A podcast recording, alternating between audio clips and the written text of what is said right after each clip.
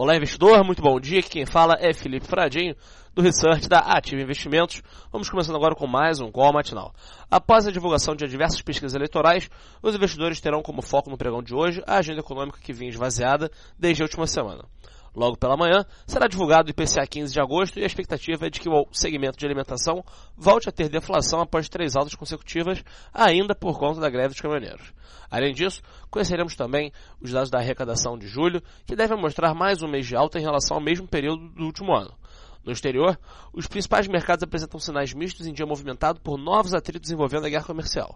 Trump impôs tarifas de 25% em produtos chineses e, em seguida, Pequim respondeu na mesma moeda, avisando que irá apelar à Organização Mundial do Comércio para defender seus interesses. Por fim, na Casa Branca teremos o segundo dia de debate entre os dois países com o intuito de acalmar as tensões que já se arrastam há meses. No meio corporativo, Copel é rebaixada pelo Bradesco BBI, Laje pediu registro para emitir 700 milhões de reais em debêntures e a Minerva desconversou acerca de uma possível proposta de um fundo soberano da Arábia Saudita. Na agenda do dia, às 9h30 nos Estados Unidos, o Departamento do Trabalho divulga os pedidos de auxílio-desemprego.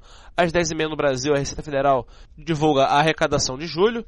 Às 10h45 nos Estados Unidos, teremos o índice dos gerentes de compra, o PMI de serviços e o PMI industrial. Às 11 horas, o Departamento do Comércio divulga as vendas de moradias novas e a Comissão Europeia divulga o Índice de Confiança do Consumidor.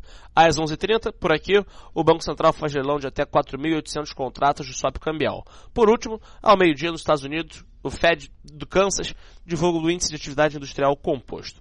Convido a todos a acessar a sala ao vivo da Ativa pela nossa página no YouTube Ativo Investimentos com as principais recomendações de day trade e swing trade. Desejo a todos um excelente dia e um ótimo pregão.